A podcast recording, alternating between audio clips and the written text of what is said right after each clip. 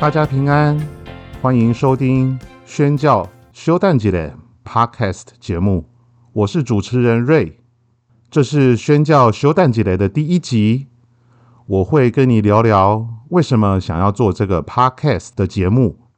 节目名称宣教听起来又严肃又沉重，对吗？修蛋节的又很搞笑。对了，修蛋节的是台语的“稍等一下”的意思。取它的中文译音，希望不懂台语的朋友能够稍微明白这个意思。这个节目是由台湾基督精兵协会所制作的节目。这个节目的内容会是什么呢？那谁又该听这个节目呢？这是一个提供给基督徒或者对基督教产生好奇或兴趣的朋友，是关于海外跨文化宣教事务相关的 Podcast。基督教的圈子啊，一讲到宣教，大家都觉得哇，这个好重要，好有使命感哦。但是念神学院，接受好多的装备训练，又感觉好困难哦。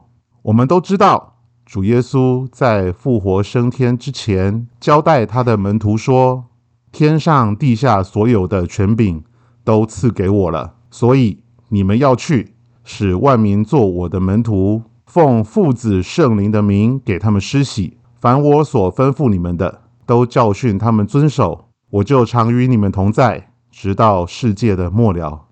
记载在马太福音二十八章十八到二十节。这段经文你已经很熟悉了，对吧？这就是耶稣所颁布的大使命，要求你我应当去向未信主的朋友来传福音。耶稣的命令就停在这边。那接下来要来实践这个大使命的，就是我们的事喽。这也就是宣教的行动。那你应该就要问：我能做什么呢？我该做什么？想了一堆，然后就得出一个结论：这宣教实在是太困难了，我做不来，给别人去做吧。所以，为什么要制作这个节目《宣教修蛋几年》呢？就是期待透过这个 Podcast。我们可以说说有关宣教的事，每一集都有一个主题。我们可以做的事情有哪一些呢？可能的故事，可能的小尝试，可能有一些宣教人物，有一些跟圣经有关或跟历史有关，有一些跟策略有关，也跟文化有关。让我们有机会透过这个节目，期待基督徒能打开新的视野，来明白上帝对宣教的心意。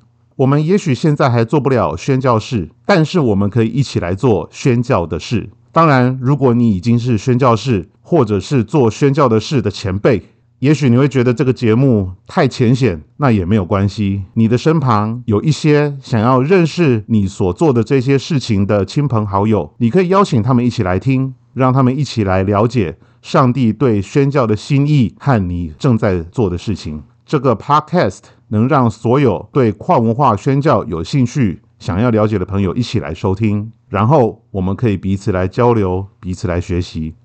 有一次，有一位基督徒朋友跟我聊到海外宣教，他的第一个反应是：哇，宣教士都好伟大哦！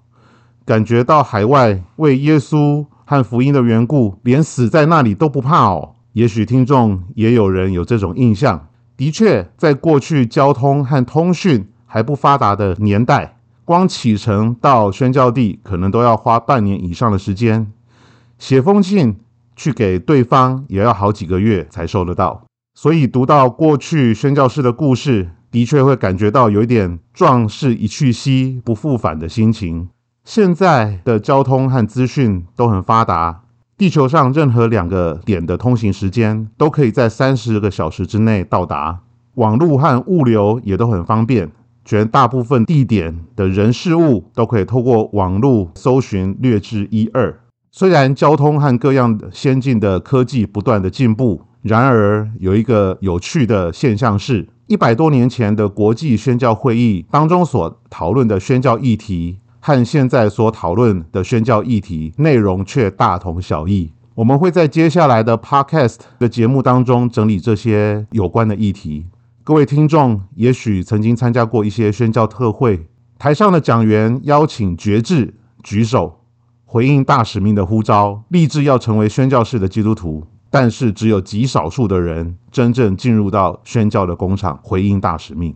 我认为，在宣教故事和宣教热情被激励了以后，周遭环境并没有提供足够的资源和资源，后续也没有人鼓励学习，或者是跟进这些受呼召的人，以致他们也不知道如何装备自己成为宣教士和宣教工厂实际的样貌。这实在是很可惜的事情。我们接下来有许多各式各样的主题，分别做成相关的节目来谈宣教的议题。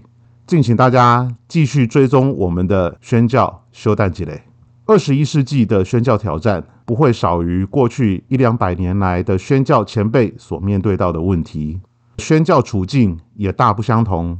但是在快速变迁的世界，唯一不曾改变的，就是上帝决心，并且他乐意从万国万族万民万邦中听见赞美他的声音，颂赞他的荣耀。